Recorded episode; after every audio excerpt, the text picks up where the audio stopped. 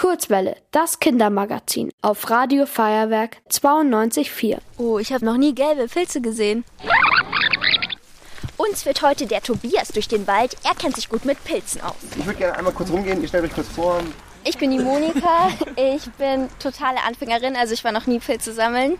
Und ich erhoffe mir halt, dass ich so ein bisschen lerne, was giftig ist, was nicht giftig ist, so ein bisschen was über den Wald auch lerne. Genau, ja.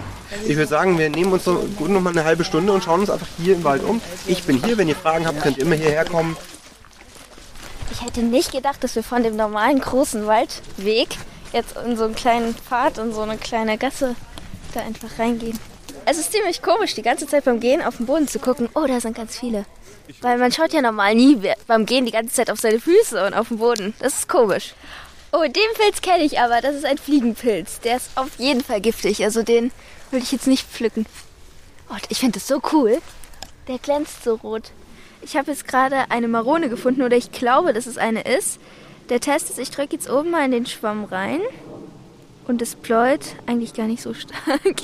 Ja, jetzt ist die Marone zerbrochen beim Reindrücken.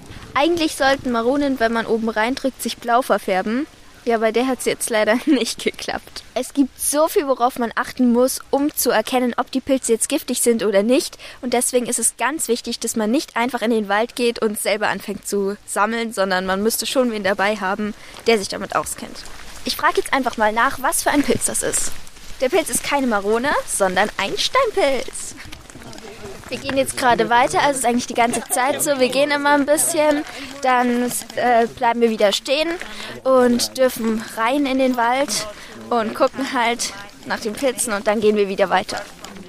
Leider habe ich gerade ganz schön viele ziemlich giftige Pilze gesammelt und eine Dame hat mir die jetzt bestimmt und aussortiert und ich habe ein paar Maronen dafür geschenkt bekommen. Die war total nett und die Maronen schauen alle super aus, nur in einer sitzt eine kleine Schnecke drin. Ich gebe von mir ein paar Chance her, da gehen so ein paar Marone Chance her. Danke, aber dann werfe ich den wieder rein, oder? Geh, werfen sie weg. Wir haben jetzt mehrere Maronen hier gefunden.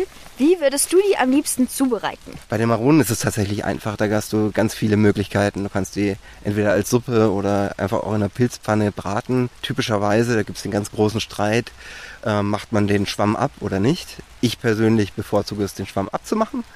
Auch wenn er sehr geschmacksintensiv ist, wird er sehr schleimig. Ich mag das nicht. Meine Frau mag das sehr gerne. Okay, vielen Dank. Ich fand es heute super toll und habe viel gelernt. Freut mich. Jetzt regnet es mittlerweile wirklich stark und deswegen gehen wir jetzt auch heim.